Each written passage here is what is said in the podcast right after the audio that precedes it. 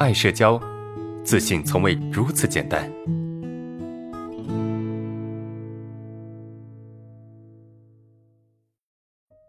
第三个问题，呃，老师，一起入职的新同事总比我融入的快，哈，比我知道的多，呃，领班总说他比我机灵，说我动作慢，我也总容易犯错，领班比较喜欢他，不怎么喜欢我，是我太笨了吗？啊，这种类似的问题啊，其实我已经回答过了哈，啊，是你太笨吗？我从来不这么认为哈，其实不是你太笨，而是你怎么说呢？就是你的精力没有放在这个上面。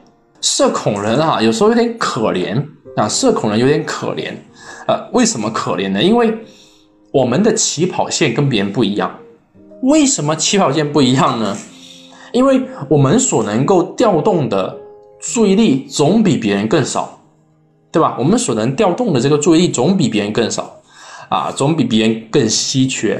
为什么？因为我们总要用一部分的注意力去放在外界，去防止别人伤害我。比如说，正常情况下，如果每个人智力正常哈，啊，精力状态差不多的情况下，比如说一百分，对吧？别人可以把一百分花九十分去放在啊该做的事情上面，但我们有社恐，没办法，对吧？因为你总有一些损耗嘛，所以一百分能够用九十分的精力去做事情，已经挺好的啊，已经是正常人不错的一种状态了哈。社恐不一样，为什么不一样呢？因为社恐他必须要花一部分的精力去防止有人要伤害你，有人要攻击你。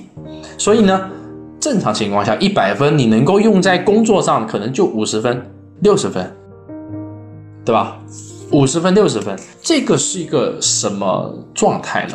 就是别人，我打个比方哈，就你跟别人比武的时候，别人是两只手，你是一只手。你说你一只手怎么打打得过两只手呢？不是说你只有一只手呀，就是你这只手你没办法，你必须绑起来，对吧？你没办法使用，因为你另外一只手要防御，对，你要防御，你懂吗？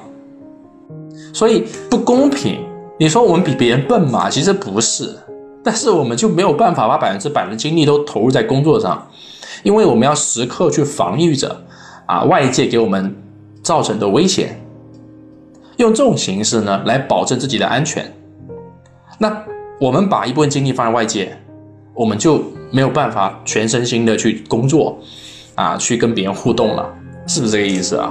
那如果说你的社恐再严重一点，可能你能用到的只有三十分、四十分，对吧？三十分、四十分，你想想看，对吧？别人两只手，你呢？你用一只手指，你怎么跟别人打？你说，所以。不能说你比别人笨，你懂吗？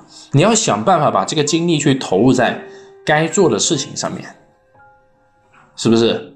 你要这么做，啊，那老师是不是我们只要接受自己只有一只手，然后从一只手练起，对，然后慢慢这个手就回来了。